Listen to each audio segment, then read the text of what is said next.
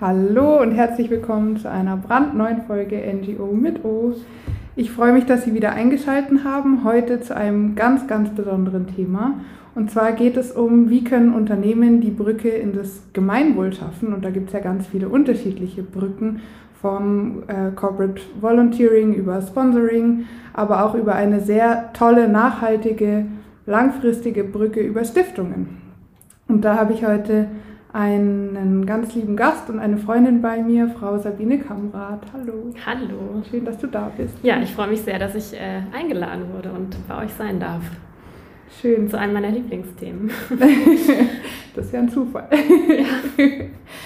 ähm, magst du ganz kurz dich vielleicht vorstellen, was du so machst und warum das eins deiner Lieblingsthemen denn ist, Unternehmensnahe Stiftung? Ja, sehr gerne. Also ich bin sozusagen ein Kind der gemeinnützigen Welt. Also ich habe schon in meinem Studium, in meinem ersten Studium, wo ich Politikwissenschaften studiert habe ähm, und Kommunikationswissenschaften, habe ich mir irgendwie sehr viele Gedanken gemacht über so die Welt im Allgemeinen und äh, die Art, wie wir leben und wie wir Profite generieren im Besonderen und habe danach dann begonnen, für eine gemeinnützige Organisation zu arbeiten schon. Also habe quasi immer entweder in oder für gemeinnützige Organisationen gearbeitet und ja, bin so ins Stiftungswesen reingerutscht und habe dann auch Non-Profit-Management studiert und Governance. Das ist so eine Art MBA, nur eben für gemeinnützige Organisationen.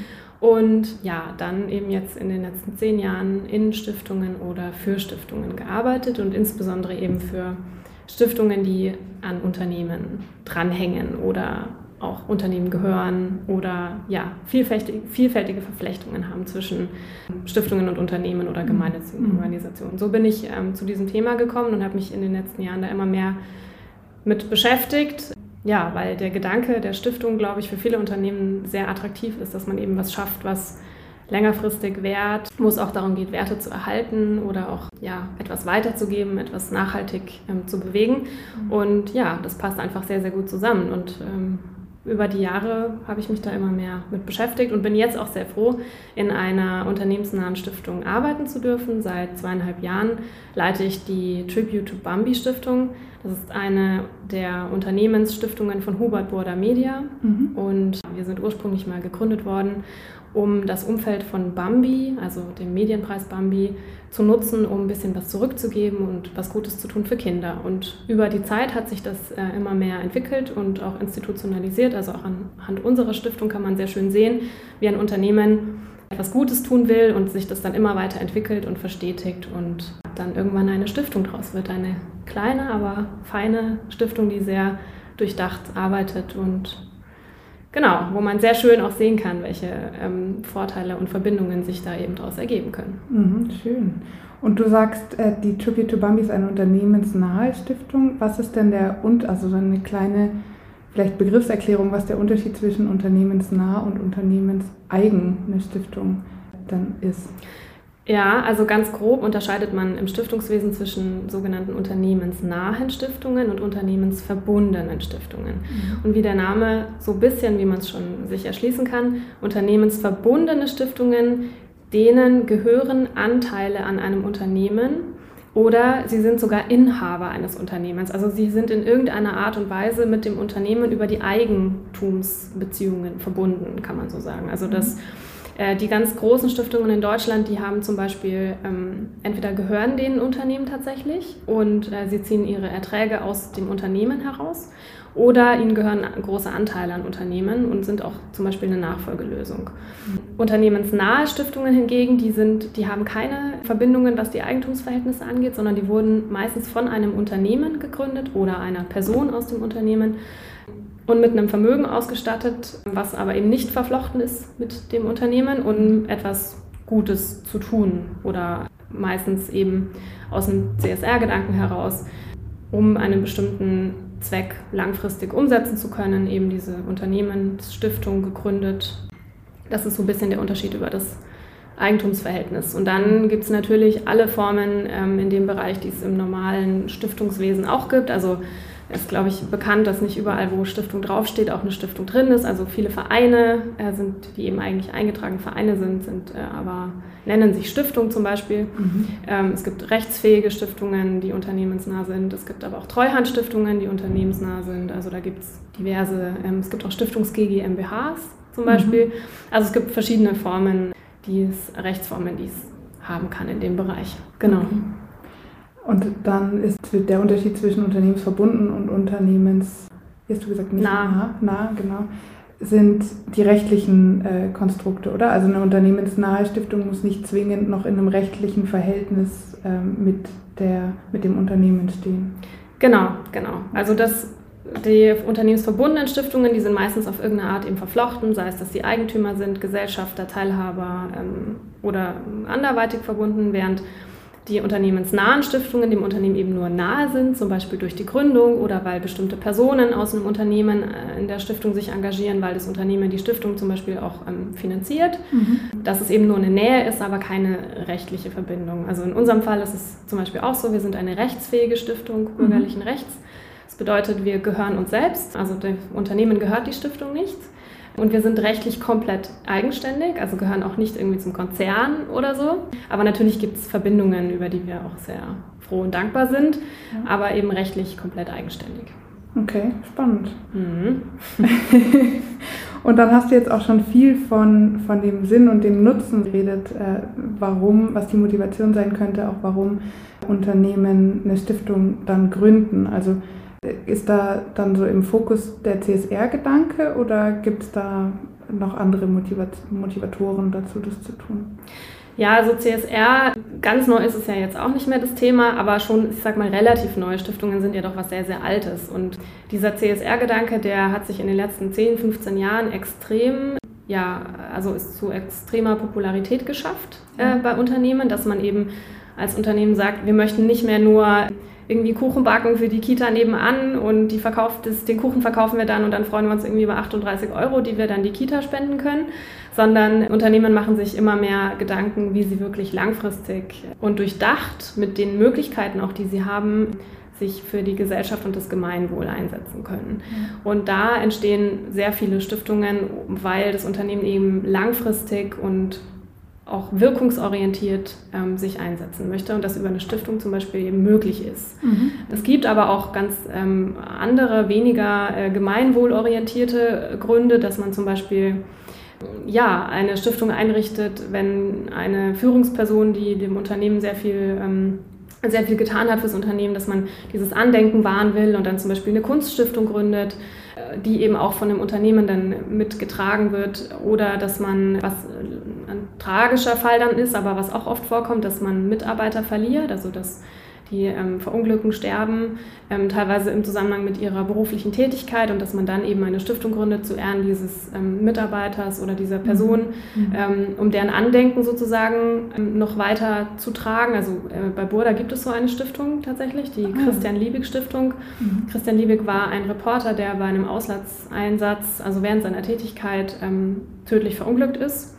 Und dann hat das Unternehmen eben ähm, gesagt, wir möchten das Andenken wahren und die ähm, haben zusammen mit der ähm, Partnerin, die also die hinterlassen wurde quasi, die da ihren, ihren Partner verloren hat, ihren Lebensgefährten, haben die die Christian Liebig Stiftung, übrigens in Form eines Vereins, ähm, ja. aber äh, die Christian Liebig Stiftung gegründet und also auch das sozusagen eine unternehmensnahe Stiftung, die sich jetzt für Kinder in Malawi einsetzen, um deren Bildung ähm, zu fördern, weil das dem Mitarbeiter eben damals sehr wichtig war. Wow. Mhm. Genau, und man halt gesagt hat, der konnte leider sich nicht mehr dafür einsetzen und jetzt machen wir das eben für ihn.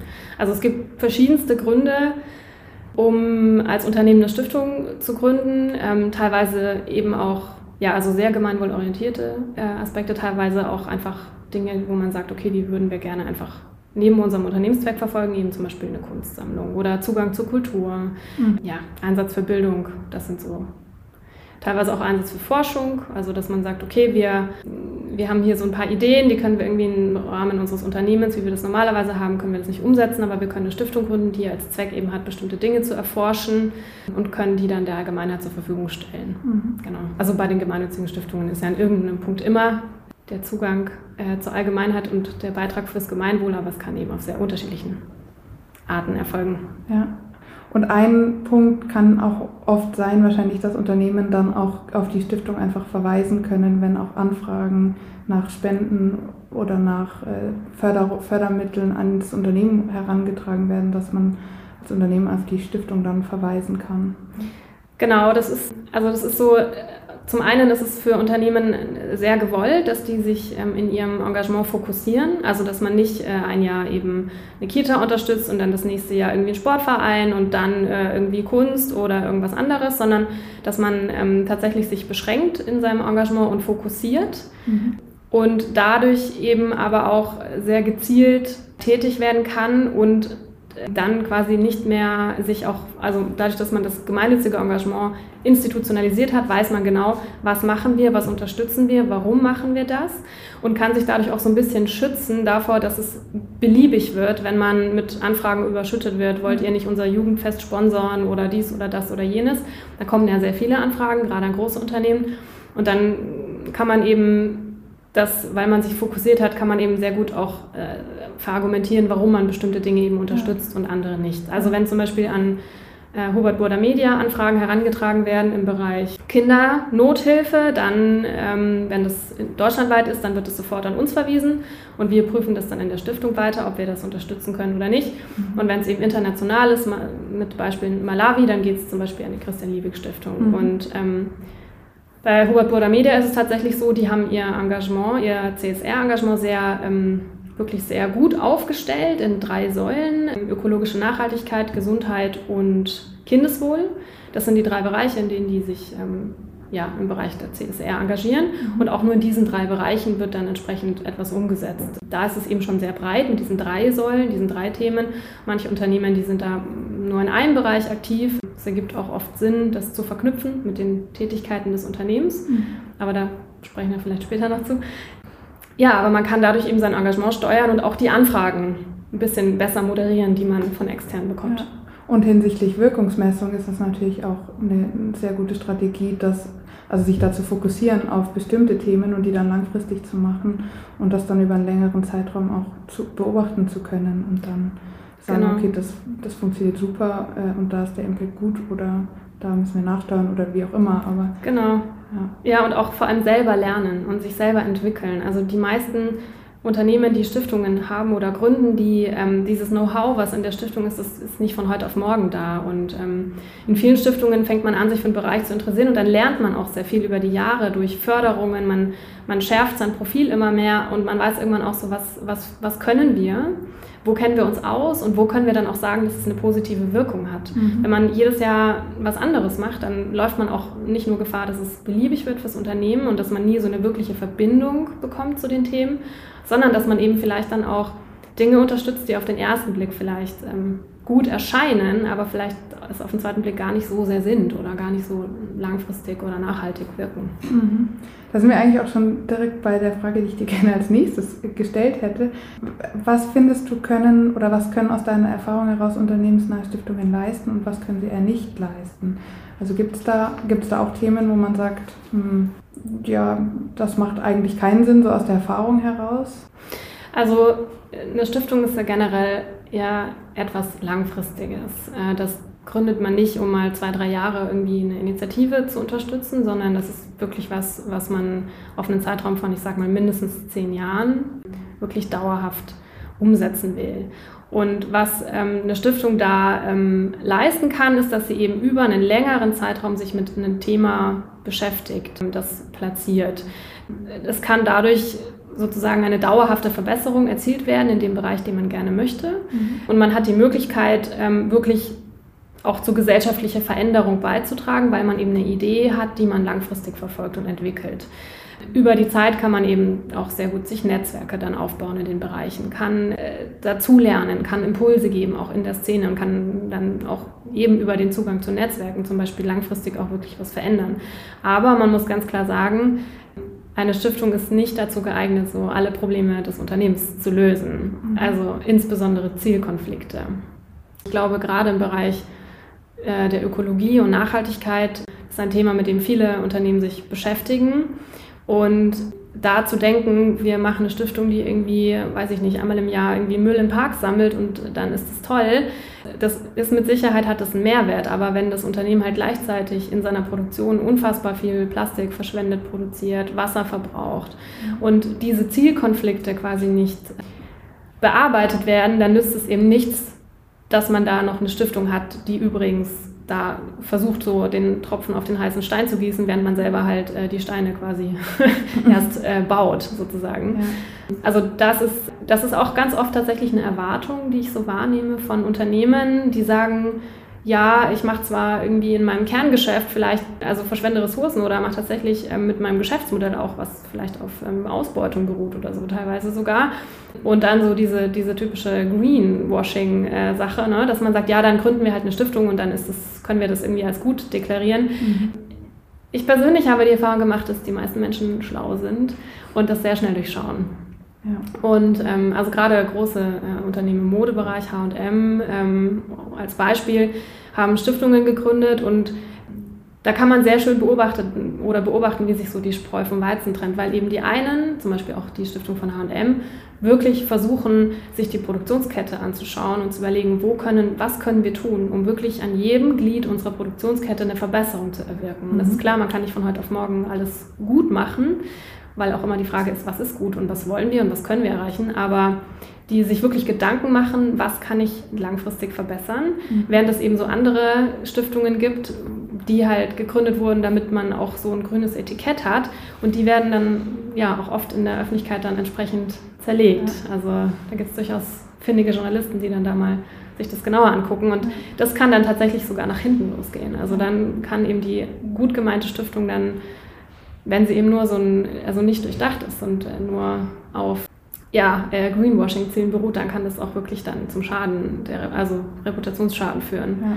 weil es eben nichts wirklich ernst gemeint ist. Und da verstehen viele, Gott sei Dank, äh, keinen Spaß in der öffentlichen ja.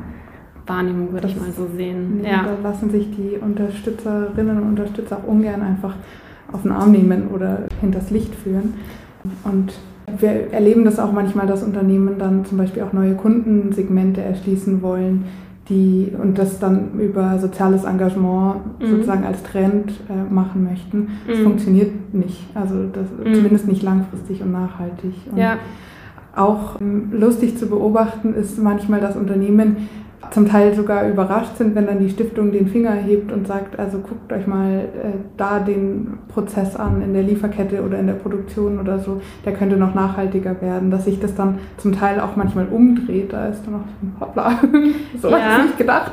Ja, das ist, äh, das ist so dann so ein, ein, ein Moment, wo man dann äh, wahrscheinlich auf Unternehmensseite feststellt, oh, diese Stiftung, die hat sich ja wirklich gut entwickelt und ist sehr selbstständig geworden und äh, auch sehr selbstbewusst und ja, das ist vielleicht noch so ein Vorteil, den man auch in, in, unternehmensnahen Stiftungen hat, wenn man sie lässt, also wenn man sie auch sich entwickeln lässt und da auch entsprechend ähm, Menschen drin hat, Personen, Mitarbeiter, die auch kompetent sind und sich wirklich auskennen.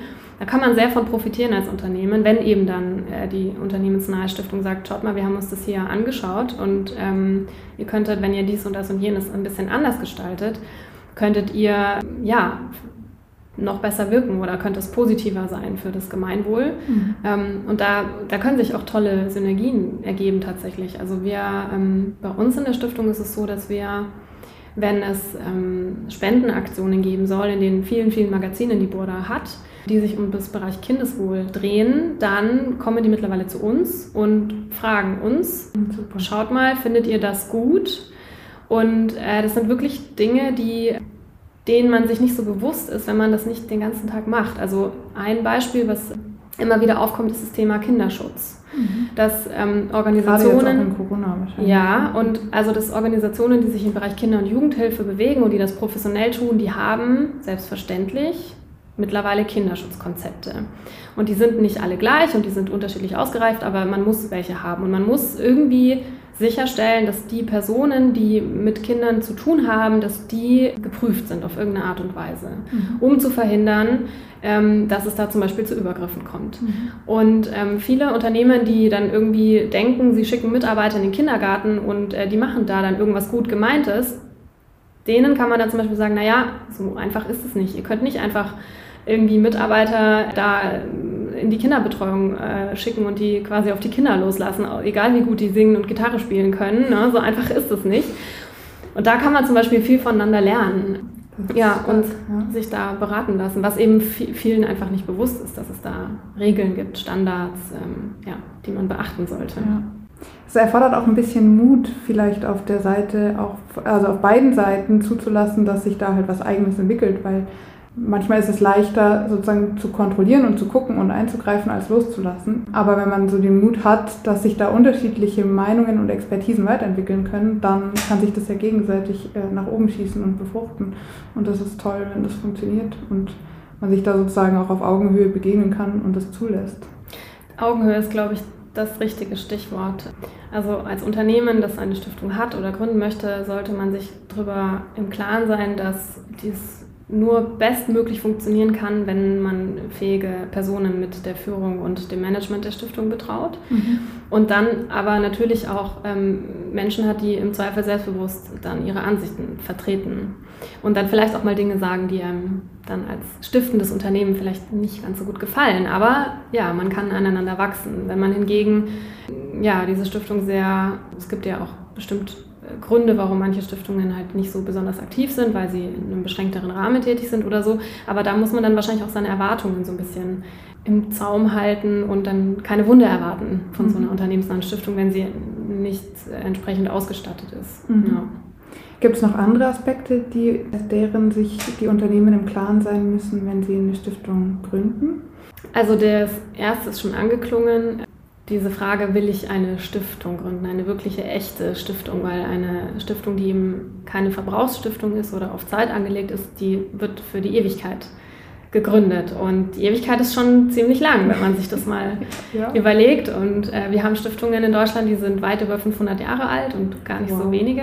Und dann kann man sich mal überlegen, es gibt auch Unternehmen, die schon sehr, sehr alt sind. Aber ja, die meisten sind dann wahrscheinlich doch eher etwas jünger. Mhm. Und so eine Stiftung, die man gründet, die ist, die ist erstmal da und auch diese Satzung, die man sich gibt, die kann man zumindest was so die inhaltliche Ausrichtung der Tätigkeit der Stiftung angeht, nicht mehr ändern. Mhm. Die bleibt so. Also wenn ich jetzt eine Stiftung für Kinderhilfe gründe, dann kann ich nicht äh, übermorgen Umweltschutz machen. Und gerade junge Unternehmen, die, wo es vielleicht auch die sehr profitabel sind und die sagen, okay, wir wollen jetzt äh, irgendwas zurückgeben, wir lassen uns mal eine Stiftung gründen. Ich, da ist dann oft ein, ein, ein Erwachen nach einer gewissen Zeit, weil eine Stiftung eben was sehr Unflexibles ist, sagen wir es mal so. Mhm. Es gibt durchaus Vorteile in dieser sehr statischen Konstruktion der Stiftung, weil man langfristig ähm, sich um Themen kümmern kann. Aber viele Unternehmer, die dann doch vielleicht so dynamischere Persönlichkeiten sind und auch ganz viele Ideen haben und auch vielleicht in zehn Jahren mehr als nur ein, zwei, drei Themen bearbeiten möchten, da, die werden mit einer Stiftung an ihre Grenzen stoßen. Und da ist dann vielleicht zu überlegen, ob man dann vielleicht eher eine, eine gemeinnützige GmbH gründet oder ähm, ja, eine andere Rechtsform wählt. Mhm. Weil eine Stiftung eben per se, so wie sie auch gedacht ist, was sehr Statisches ist, schwer geändert werden kann und ja. Mhm. Sehr viel Wert auf Kon Kontinuität legt. Ja, mhm. und auch einfach als Rechtsform da ist. Ähm, also diese Stiftung, in dem Moment, wo das Unternehmen sie gegründet hat, gehört sie dem Unternehmen nicht mehr. Das heißt, das Unternehmen verfügt nicht mehr darüber. Mhm. Man kann natürlich personell vielleicht Einfluss nehmen, aber diese Stiftung ist dann eigenständig, unterliegt der Stiftungsaufsicht, nicht mehr dem Willen des Unternehmers. Und mhm. das kann schon hart sein. Wenn dann der Unternehmer, der die Stiftung mal gegründet hat, vielleicht im Vorstand ist, aber merkt, ja, ich bin nur eingesetzt. Ich bin ein Organ der Stiftung mhm. und ich muss mich der Satzung unterwerfen. Ja, also das das ist dann ein Rollentausch, bisschen, der dann da stattfindet in dem Moment auch. Ja, also so eine Satzung, die kann schon sehr disziplinierend wirken, es mal so. Also ähm, ja, da ist ja auch sehr viel geregelt, ne? also je nachdem, aber die meisten Stiftungen so Mustersatzungen, wenn man sich das anschaut, die regeln dann zum Beispiel auch den Geschäftsgang und da ist dann auch wirklich geregelt, so wie das Jahr aussieht mhm. ähm, oder wie die Fördertätigkeit aussieht und dann kann man halt nicht, äh, ja, innerhalb von zwei Wochen irgendwie alles umwerfen. Mhm. Es kann für Unternehmer, die ja, sehr dynamische Persönlichkeiten sind oder sehr viele Dinge machen möchten, kann es äh, tatsächlich ein bisschen zu Frustration führen. Da ist dann eben die Rechtsform vielleicht ja. nicht die richtige. Ansonsten haben wir also ein bisschen Rahmenbedingungen, die wir seit über zehn Jahren haben, nämlich das ganze Niedrigzinsumfeld. Mhm. Und das bedeutet, dass äh, man sich darüber im Klaren sein muss, dass die meisten Stiftungen, die, ich sag mal, unter eine Million Euro Kapital haben, die können aus sich selbst heraus und nur aus den Erträgen aus ihrem Vermögen nicht wirklich gut arbeiten. Ja. Das ist der große Vorteil, würde ich sagen, von unternehmensnahen Stiftungen, wenn sie ein Unternehmen haben, was sich dessen bewusst ist und was sie unterstützt mit Geld oder anderen Ressourcen. Ja. Das ist, ist glaube ich, ähm, der große Vorteil von unternehmensnahen Stiftungen im Vergleich zu kleineren Stiftungen, die nicht an ein Unternehmen angebunden sind, mhm. weil die wirklich große finanzielle Nöte haben. Ja, also unsere Stiftung zum Beispiel, die hat kein besonders großes Grundstockvermögen. Das waren ähm, 50.000 Euro. Das war das, ah, ja. was äh, damals, als die Stiftung gegründet wurde, das absolute Minimum war. Mhm. Und das hat die Aufsicht zugelassen, weil eben das Unternehmen gesagt hat, im Zweifel unterstützen wir und wir werden da auch Ressourcen bereitstellen, weil anders würde das nicht funktionieren. Ja, kann man die Erträge nicht gar nicht so Nein. unbedingt erwirtschaften. Nee, genau. Also von den Erträgen leben wir nicht, nicht mal ansatzweise, sondern wir leben von Spenden, die wir sammeln. Das ist auch äh, tatsächlich Stiftungszweck, also Mittelbeschaffung für andere Organisationen. Und die Spenden, ja, die schütten wir über unsere Förderprojekte aus und zum Beispiel die Verwaltungskosten übernimmt äh, in unserem Fall das Unternehmen. Also mhm. stellt Ressourcen bereit, wie Personal zum Beispiel. Weil auch sonst würde das nicht funktionieren. Ja, ähm, dann wären die Kosten das genau. nicht machbar. Ne? Genau, und das ist ein großer Vorteil, den die unternehmensnahen Stiftungen haben. Die gründenden, stiftungsgründenden Unternehmen sollten sich aber halt dessen im Klaren sein, dass äh, die Stiftung ohne Zuwendungen aus dem Unternehmen, wenn sie über nur ein kleines Vermögen verfügt, halt nicht lebensfähig ist. Mhm. Es ist ja auch so ein Trend, der zu beobachten ist, dass immer mehr Stiftungen auf den Spendenmarkt auch äh, drängen, einfach weil man aus den äh, Kapitalerträgen nicht mehr leben kann und also leben kann im Sinne von de, den Spenden, den Stiftungszweck äh, unterstützen kann und dem nach, nachkommen kann. Jetzt gibt es da immer wieder auch die, so nach meiner Wahrnehmung, so ein kleiner Spagat zwischen wir fördern auf der einen Seite und auf der anderen Seite suchen wir nach Spenden auch auf, mhm. dem, auf dem Spendenmarkt. Ist das und also für Stiftungen intern auch ein Spagat, der da so da ist? Oder ist das sozusagen nur aus der Sicht, ich sehe häufig durch den Blick der, der NGOs oder auch als Dritte ähm, auf den Spendenmarkt und sehe, ja, da gibt es Stiftungen, die fördern und gleichzeitig nehmen sie in Anführungszeichen mhm. den, den NGOs auch Spendengelder weg, weil sie einfach einen, ja, einen Anteil auf diesem Markt, der doch und dem Wettbewerb irgendwie unterliegt, einnehmen. Ist, ist das aus stiftungsinterner Sicht auch ein Spagat, der da so besteht? Also, so wie du es jetzt schilderst, ist es, ist es schon ein Spagat, weil die, also die Organisationen, die die Spenden sammeln und sie dann aber weiterverteilen, da könnten halt die Organisationen, die da quasi dann Nutznießer sind und es weiterverteilt bekommen, könnten ja theoretisch selber Geld sammeln, selber am Spendenmarkt auftreten. Und man könnte natürlich sagen, wozu braucht es diese Umverteilung quasi? Mhm. Diese Umverteilung braucht es aber in, in meinen Augen schon, weil viele Organisationen nicht so aufgestellt sind, dass sie dauerhaft professionell Fundraising betreiben können. Das ist mal zum einen. Und wenn man eine große Organisation hat, wie zum Beispiel ein Herz für Kinder, die unfassbare Geldsummen ähm, einsammeln können, aber nicht, weil sie so ein besonders etablierter Träger der Jugendhilfe sind, sondern weil sie einfach so gut sind, Öffentlichkeit zu schaffen. Mhm. Also ne, die können das wirklich extrem gut, mhm. ähm, die Öffentlichkeit und Menschen darauf aufmerksam zu machen, wir haben hier ein Problem. Und dann sammeln die Gelder ein und verteilen die dann eben in kleineren Tranchen an andere Organisationen. Mhm. Und diese kleinen Organisationen, die da unterstützt werden, die würden das alleine gar nicht schaffen, so viele Gelder zu sammeln. Bei uns ist das in unserer Stiftung, in der Tribute Bami Stiftung, ist es so ähnlich, nur dass wir noch ein viel schärferes Förderprofil haben. Also wir konzentrieren uns sehr darauf, wir, sind, wir sehen uns wie so eine Art Inkubator mhm. für gemeinnützige Organisationen. Und die, die sich bei uns um eine Förderung bewerben, die sind eben oft noch gar nicht so weit in ihrer Entwicklung, dass sie selber wirklich Spenden sammeln könnten. Mhm. Oder sie haben Konzepte, die noch nicht so lange getestet sind, dass sie öffentliche Gelder bekommen würden. Da muss man ja dann ein paar Jahre aktiv sein, muss dann bestimmte ähm, Unterlagen vorlegen, Wirkungsanalysen, dass man dann zum Beispiel in eine Regelfinanzierung kommt. Und wir sind dann, sehen uns in der Position des Risikokapitalgebers quasi, mhm. äh, dass wir denen dann Geld geben, mhm. äh, damit sie das dann einen gewissen Zeitraum, einen gewissen Zeitraum ausprobieren können und äh, dann zum Beispiel eben eine Regelfinanzierung bekommen können oder andere Förderquellen anzapfen können. Das ist nochmal bei uns so ein bisschen Sonderfall. Also auch bei uns würden, würde ich mal sagen, der Großteil der Organisationen, die wir fördern, wäre alleine gar nicht in der Lage, ähm, so viel Geld einzusammeln. Aber es ist ein also bei uns kann ich sagen, ist es teilweise ein Konflikt, weil wenn man Organisationen fördert, die eben nicht mehr so ganz klein sind, aber auch noch nicht so ganz groß, mhm. und dann zum Beispiel ähm, ein Artikel in Bunte erscheint über die, dann wollen die natürlich, dass deren Spendenkonto eingebunden wird. Und wir sagen, naja, es ist aber Kern unserer Fördertätigkeit, euch auch medial zu präsentieren.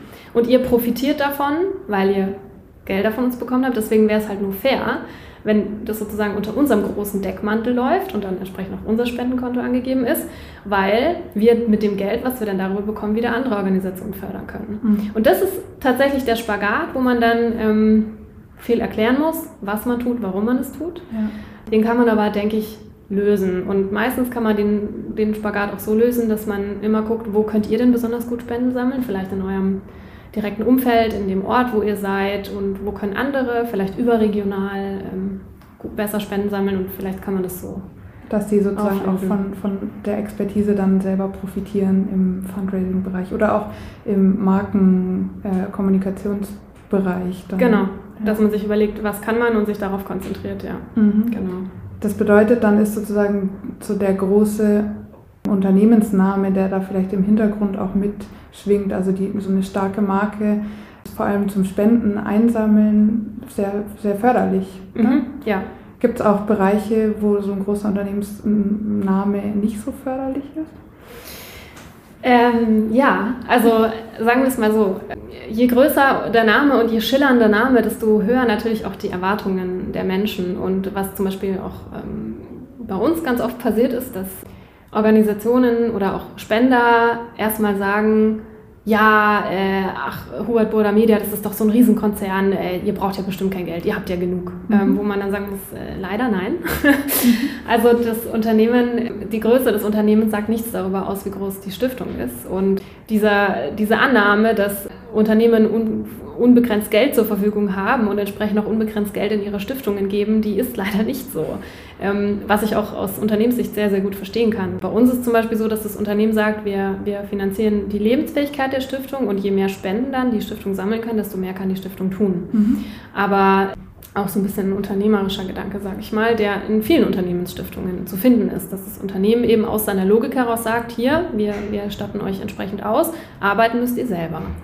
Und allein schon dieses Bereitstellen der Infrastruktur und des Know-hows ist sehr, sehr viel wert. Und aber eben die Annahme, dass ja, Unternehmen unendlich viel Geld dann für alle möglichen Dinge zur Verfügung haben, die ist halt nicht so. Das ist äh, zum Beispiel das eine, was, worauf man immer wieder stößt. Das andere ist, dass man dann auch oft denkt, wenn man mit, also Mitarbeiter oder ähm, ja, irgendwie Verantwortlicher einer Unternehmensstiftung ist, dass man das Unternehmen in- und auswendig kennt und Kontakte bis in alle Ecken und Enden hat. Und mhm. ähm, ja, also in unserem Fall ist es dann so, dass irgendjemand dann anruft und sagt, ja, können Sie nicht dafür sorgen, dass wir irgendwie einen Artikel in Bunte bekommen? Oder Sie können doch bestimmt uns auf die Bambi-Einladungsliste setzen, wo ich dann immer sagen muss, äh, nein, leider nicht. Ähm, leider gar nicht. ja, also das, äh, das kennen, glaube ich, viele. Also ich habe vor meiner Zeit bei der Tübitubami Stiftung äh, und vor, davor war ich bei der FAZ, aber da davor habe ich in der BMW Stiftung gearbeitet. Mhm. Und da war es wirklich so, dass die, das Team der BMW Stiftung halt ganz andere Themen hatte als das Unternehmen BMW. Ich meine, BMW ist ein Riesenunternehmen, da hängen alle möglichen Segmente dran. Und da war es eben auch oft so, dass irgendwie dann Menschen davon ausgegangen sind, weil man jetzt in der Stiftung arbeitet, äh, hat man irgendwie Einfluss auf irgendwas in der Elektronikentwicklung bei BMW und das ist nein. nicht so. Nein, nein gar nicht. Und äh, ich kenne auch nicht alle persönlich und mit dem, bin mit denen befreundet und per Du, die in irgendeiner Führungsriege der Unternehmen sind, die da dranhängen. Also ja. ja. ja. Gibt es denn andere oder Vorteile aus Sicht einer Stiftung, äh, wenn Sie mit einem Unternehmen also zusammenarbeiten? Also außer das, was du jetzt eben angesprochen hast, dass, die, dass das Unternehmen schon strukturell sozusagen stark unterstützen kann oder auch mit der Marke. Gibt es darüber hinaus noch Vorteile?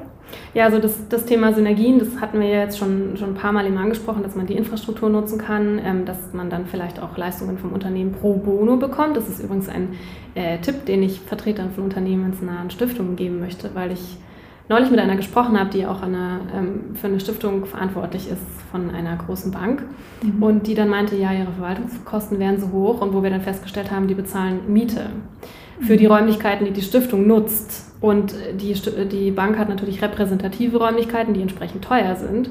Und da dann zum Beispiel mal ins Gespräch zu gehen und zu sagen, hm, wollt ihr uns vielleicht nicht die Miete erlassen, mhm. weil aus betriebswirtschaftlichen Gründen wäre es sinnvoller, wir gehen in irgendein Gewerbegebiet und mieten uns da eine Garage ähm, ja. und könnten da genauso gut arbeiten. Also solche Synergien wirklich auch, ähm, also kann ich nur jedem raten, der in einer unternehmensnahen Stiftung ist, sich das mal anzugucken, mhm. ähm, weil man eben, also es teilweise sogar günstiger ist, einfach pro bono noch zu profitieren. Mhm. Genau, also das ist ein ganz wichtiges Thema, denke ich. Aber auch der, das Thema Zugang zu Personal und Kompetenz. Und zwar sehe ich da äh, Synergien auf, oder Vorteile für beide Seiten. Zum einen ist es so, dass es eine Stiftung gut tut, wenn Personen, die vielleicht zum Thema Management ausgebildet sind oder bestimmte fachliche Kompetenzen haben, wenn die sich in der Stiftung einbringen, weil dann die Stiftung einfach professioneller arbeiten kann und vielleicht auch effizienter mit ihren Geldern umgeht ähm, oder strukturierter an Dinge dran geht. Ne, so Projektmanagement und so kann nicht schaden in vielen Bereichen. Andersrum ist es aber auch so, dass ähm, bei vielen unternehmensnahen Stiftungen ganz gezielt Führungskräfte oder Nachwuchsführungskräfte im Rahmen ihrer Entwicklung eine Zeit lang in die gemeinnützige Stiftung geschickt werden, um so ihren Blickwinkel zu erweitern und um mal auch so ein bisschen rauszukommen aus dem Denken, was man vielleicht hatte die letzten Jahre und eben auch eine andere Perspektive zu bekommen, eine andere Perspektive auf Mitteleinsatz, auf ähm, Ressourcen, auf Wirkung. Ja, also ich glaube, da kann man sehr, sehr viel voneinander lernen, was mhm. ähm, mhm. Kompetenz und auch die persönliche Entwicklung angeht. Und ähm, also bei BMW in der Stiftung war das zum Beispiel so, dass ganz oft Führungskräfte aus dem Unternehmen von BMW in die Stiftung kamen mhm. und das ein sehr gegenseitiger, bereichernder Prozess, glaube ich, war mhm. für beide Seiten. Und der Blickwinkel ja. dann gewechselt wurde. Der Blickwinkel, der auch, glaube ich, Menschen nachhaltig ähm, verändern kann. Also es ist auch, ich hatte das eingangs so ganz kurz angerissen, aber es war so einer der Gründe, die mich auch entschieden haben, in den Bereich zu gehen, in dem ich bin, dass ich mir dachte, Unternehmen sollen Profite erwirtschaften, ja, aber was machen wir denn mit den Profiten und was macht es mit einer Gesellschaft, wenn sich Profite in bestimmten Bereichen akkumulieren und ähm, in anderen einfach nur auf Effizienz getrimmt wird. Ja, und da kann man, glaube ich, sehr viel lernen von gemeinnützigen Organisationen als Führungskraft auch für ein Unternehmen. Mhm. Aber andersrum eben das ganze Thema Professionalisierung im dritten Sektor. Da können Führungskräfte, die sozusagen in eine gemeinnützige Organisation wandern, auch maßgeblich zu beitragen. Ja, das, ja. Ist, das ist super, wenn sich das gegenseitig so äh, befruchten kann dann. Ja, und Stichwort Wechsel der Perspektive. Jetzt würde ich gerne auf so deine Arbeit mit den gemeinnützigen Organisationen, die ihr ja auch finanziell unterstützt, da ein bisschen drauf eingehen. Und zwar, gibt es da Erwartungen oder Herausforderungen, mit denen du konfrontiert bist von Seiten der Gemeinnützigen, die dich immer wieder treffen? Hast du da, gibt es da immer wiederkehrende Themen und hast du da ja, Tipps für Gemeinnützige, die du, die du gerne an die, an die Nation noch mitgeben wollen würdest? Also ich glaube, wichtig ist für beide Seiten immer zu wissen, was, was der andere tut. Und das hilft meistens. Ja. ja, das hilft meistens, aber das ist, also ich habe das nicht täglich, aber ich sag mal einmal die Woche bekommen wir eine Anfrage, die einfach vollkommen nicht zu dem passt, was wir machen. Und mhm das ist, glaube ich, auch eine Erwartung, die, dass viele denken, das ist doch so toll, was wir machen. Ihr müsst es doch unterstützen. Und das ja, also ich denke, dass es wichtig ist, dass man sich damit, also wenn man zum Beispiel Anfragen stellt, insbesondere an unternehmensnahe Stiftungen, die meistens gegründet wurden, um fokussiert einen Zweck mhm. zu verfolgen. Und die ja, wie du gesagt hast, jetzt in Form einer Stiftung dann auch einer Satzung folgen müssen, also die ja genau. gar nicht alles dann unterstützen können, jedes Thema. Genau, und die auch gewissen ähm, Restriktionen vielleicht auch unterliegen, mhm. dass die eben bestimmte Dinge machen können und bestimmte Dinge nicht. Und dass das auch nicht böse gemeint ist, wenn die dann sagen, so nein, das machen wir leider nicht, Punkt. Also bei uns ist es oft so, wir bekommen ganz tolle Projekte, die halt internationalen Fokus haben und nicht in Deutschland sind. Und mhm. dann muss ich denen immer sagen, ja, wir fördern aber nur in Deutschland, tut mir leid. Mhm. Und also dieses Thema, sich zu überlegen, ähm, was, was machen die und wie, wie kommen wir das, äh, wie, wie könnten wir da zusammenkommen? Und aber eben das dann auch keine Anfragen zu schicken, wenn man merkt, wir kommen nicht zusammen. Ja und sich dann eben Partner zu suchen, die wirklich zusammenpassen. Also äh, sich erstmal anzuschauen, was ist der Zweck der Stiftung? Passt es überhaupt? Eine Umweltstiftung kann nicht Kultur fördern oder vielleicht nur mit sehr, sehr vielen Verrenkungen. Und da ist dann auch die Frage, will man diese Verrenkungen immer gehen? Weil mhm. gerade große Förderstiftungen bekommen viele Anfragen und so viele Anträge, die müssen sich gar nicht, also die sind nicht darauf angewiesen, sich zu verrenken, um irgendein Projekt zu fördern, sondern die haben ein paar Projekte, die passen und dann werden die gefördert Ähm, und dann ne, passt es, geht es zusammen, während dann auch zum Beispiel da argumentieren oder diskutieren halt nicht so viel bringt. Die meisten haben auch sehr ähm, standardisierte Prozesse. Mhm. Und da gibt es dann äh, bestimmte Fristen, da kann man Anträge einreichen und wenn die Frist verstrichen ist, dann ist die verstrichen und nicht, weil die sauer sind oder böse, sondern weil die ihre ganzen Prozesse darauf ausgerichtet haben mhm. und man dann eben nicht mal schnell noch einen Antrag reinschieben kann, wenn die anderen halt zum Beispiel schon mitten in der Prüfung stecken und das mhm. auch einfach unfair ist zum Beispiel. Also es gibt da viele Restriktionen, die erscheinen erstmal so ein bisschen behördlich und Stiftung wird ja auch oft nachgesagt, sie sind so ein bisschen behördenartiger unterwegs. Das würde ich gar nicht so sehen, aber es gibt auf jeden Fall ja, bestimmte Restriktionen, oder das ist, das ist so ein negatives Wort, aber so bestimmte Handlungsabläufe, die sich entwickelt haben und anhand denen man sich dann anpassen mhm. sollte. Also dann wäre so ein guter Tipp auch an die Organisation zu sagen, beschäftigt euch, wie auch bei einem Bewerbungsgespräch zum Beispiel, mhm. beschäftigt euch im Vorhinein mit den Werten und mit den Zielen und mit, den, mit dem Stiftungszweck äh, der Stiftung, der ihr euch dagegen überseht und erst dann macht euch die Arbeit und schreibt vielleicht den Antrag oder ja. fragt nach oder reicht die Unterlagen ein. Wir sind leider auch schon fast ziemlich am Ende unserer Zeit angekommen, aber gibt es noch was, was dir ganz, ganz, ganz dringend auf der Seele brennt oder einfach so berühmte letzte Worte, die du den Zuhörerinnen und Zuhörern noch mit auf den Weg geben möchtest? Es, es, gibt tatsächlich eine Sache, die, die mir auch immer wieder auffällt, wenn ich mit ähm, Vertretern spreche von unternehmensnahen Stiftungen. Und die vorher, die hätte man vorher auch erwähnen können, ist ein bisschen untergegangen oder ich habe einfach nicht dran gedacht.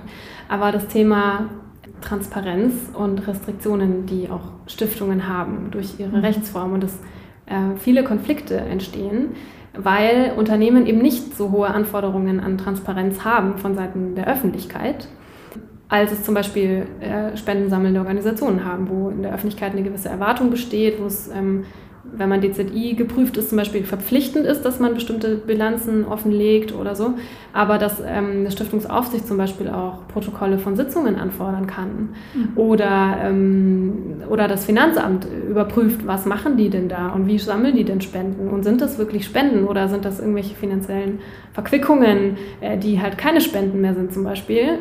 Also da, da glaube ich, sollten gerade stiftende Unternehmen sich bewusst sein, dass es da ein, eine, ein Interesse und auch eine berechtigte Forderung nach Transparenz gibt. Mhm. Und ähm, ja, das sind, dessen sind sich viele nicht so bewusst.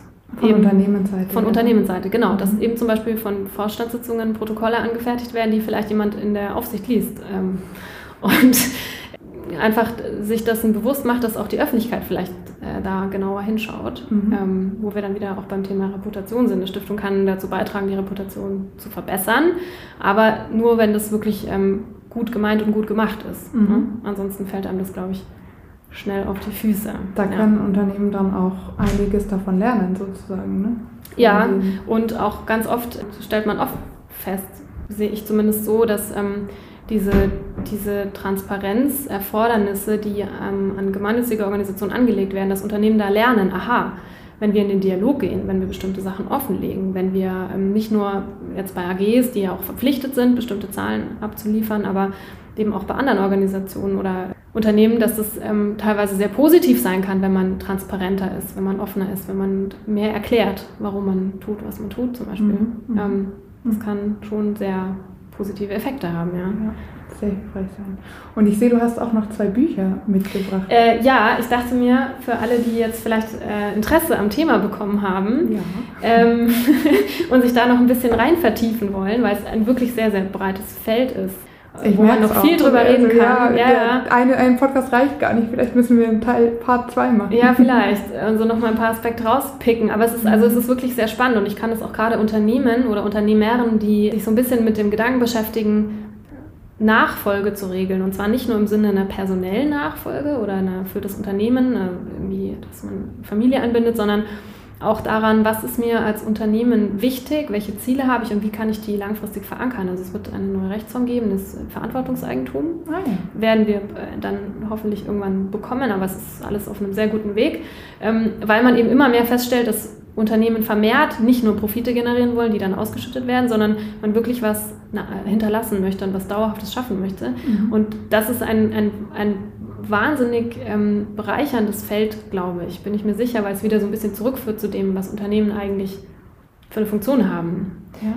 Genau, und deswegen alle, die sich da so ein bisschen mal äh, noch mehr mit beschäftigen wollen, also ich kann ein schmales Bändchen empfehlen, vom Deutschen Stiftungszentrum herausgegeben, Stiftung und Unternehmen mhm. lautet der Titel. Das kann man kostenlos bestellen über die ähm, Webseite vom Stifterverband. Okay, ähm, Stifterverband für die deutsche Wissenschaft. Aber wenn man Stifterverband googelt, findet man das und vielleicht kann man noch den Link irgendwo mhm, bereitstellen. Mhm, genau, das kann man kostenlos eben bestellen und da findet man so auf knappen 40, 50 Seiten irgendwie das Wesentliche zusammengedampft. Super. Und für alle die, die sich dann äh, reinknien wollen in die Materie, gibt es ein sehr tolles Buch von Springer, und zwar Gesellschaftliche Verantwortung von Unternehmen in Deutschland, mhm. lautet der Titel.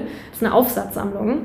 Und das ist dann ein etwas umfangreicheres äh, Lehrbuch tatsächlich, also ein Lehrwerk, ähm, wo man dann je nach Aspekte oder je nach Aspekt verschiedene Aufsätze eben drin hat, wo man sich dann partiell beschäftigen kann, aber wo man dann wirklich tief einsteigen kann in Überlegungen, wie, wie können ja, Ver Unternehmen Verantwortung übernehmen und wie kann man bestmöglich auch was zurückgeben. Super. Ja, da gibt es mittlerweile auch sehr viel Forschung dazu, also da tut sich einiges äh, im gemeinnützigen Bereich und ja, ich kann nur alle, die jetzt neugierig geworden sind, ermutigen, sich damit zu beschäftigen, weil es sich wirklich sehr lohnt und man sehr viel lernt, auch über Gesellschaft, Verantwortung, Gemeinwohl, Schön. Profitorientierung. Mhm. So.